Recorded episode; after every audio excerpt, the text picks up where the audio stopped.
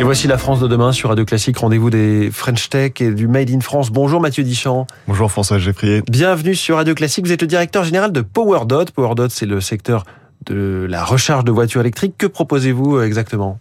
Alors, PowerDot, c'est un opérateur de bornes de recharge pour voitures électriques. Et on est spécialisé sur euh, trois segments particuliers. Un, la recharge rapide. Deux, en modèle tiers investisseur. Et trois, sur les espaces commerciaux. C'est-à-dire qu'on prend en charge tout l'investissement d'installation, tous les coûts d'exploitation. Donc ça revient à une solution gratuite pour les supermarchés qui accueillent nos bornes. Et derrière, on va exploiter les bornes pendant plusieurs années euh, en se rémunérant sur la revente d'électricité. Vous avez un slogan assez, euh, assez ambitieux, hein. a priori. Charger sa voiture, ce n'est plus une tâche à accomplir, c'est un endroit où on veut aller. Euh, vous voulez que ce soit sympa et beau, c'est ça? Exactement. En fait, l'idée avec euh, l'avènement de la mobilité électrique, c'est que on, ne reproduise pas les mêmes habitudes qu'on avait avec le véhicule thermique. On veut pas faire un simple annuler en place sur le moteur thermique pour en faire un moteur électrique. là, c'est l'occasion de revoir nos habitudes et de simplifier la vie des Français et de leur rendre du temps en leur évitant de devoir faire des détours, euh, aller à la pompe, rester euh, deux trois minutes euh, à la pompe avant de repartir. Là, l'idée c'est de leur permettre de faire leur recharge en temps masqué pendant qu'ils font leurs courses euh, ou pendant qu'ils vont au restaurant. Et donc, on veut amener l'électricité là où ils s'arrêtent naturellement. Mmh.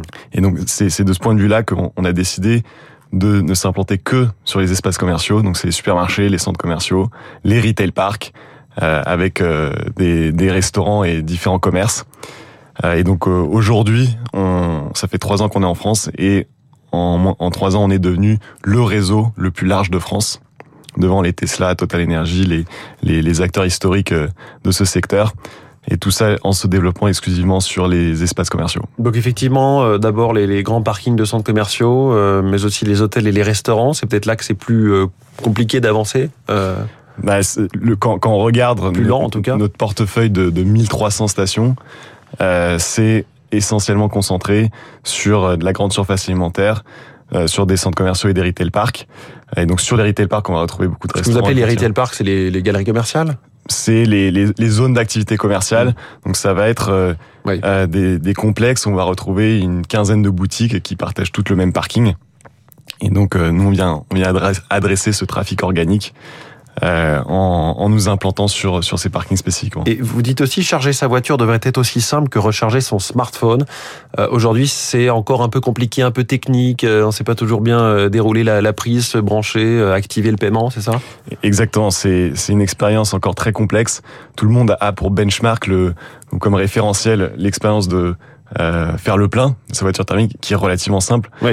Et, et aujourd'hui, il y a pour, sur le, la mobilité électrique, il y a une myriade de badges, d'applications smartphone qu'on peut utiliser. Parfois, on peut pas, on peut même pas utiliser sa carte de bancaire.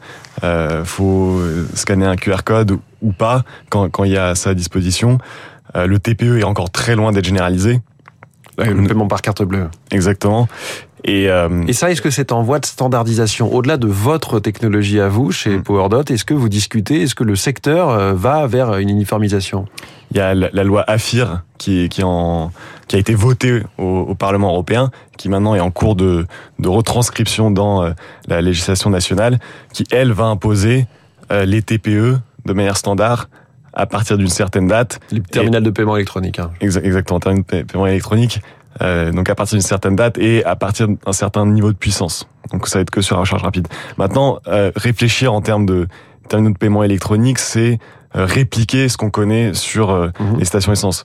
Nous, on, on va. Bah, il faut que ce soit au moins aussi simple. Il faut et ensuite moins... éventuellement mieux. Exactement. Et donc c'est là où il y a vraiment une carte à jouer. On, on a des, te des technologies euh, qui émergent, qui vont permettre de totalement euh, passer outre la phase d'authentification, mmh. la phase de paiement. Donc c'est des technologies qui s'appellent auto-charge ou qui s'appellent Qu'est-ce que c'est ça plug and charge?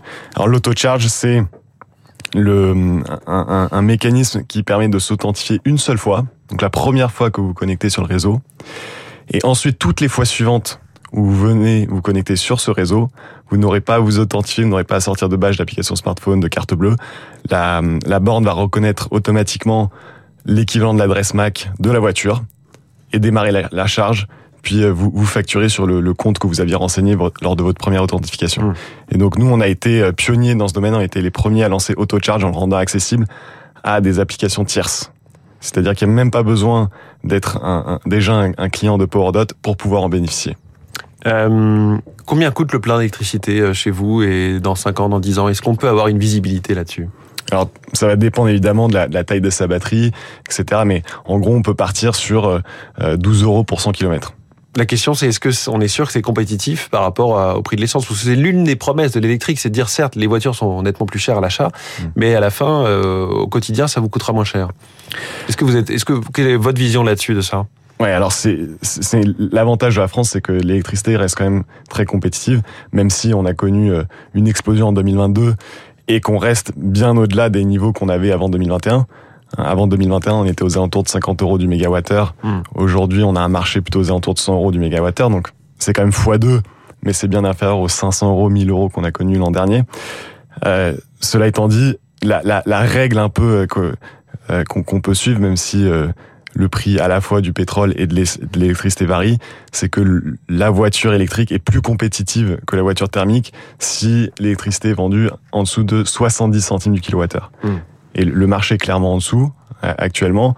Euh, et en plus, la, la, la, tendance sur le marché est plutôt euh, à la baisse. En tout cas, sur cette année, on a vu vraiment les, les prix qui ont plutôt baissé. Mathieu Dichor, merci beaucoup, directeur général de PowerDot, notre invité en direct dans la France de demain. Très bonne journée à vous. Merci beaucoup. Radio Classique.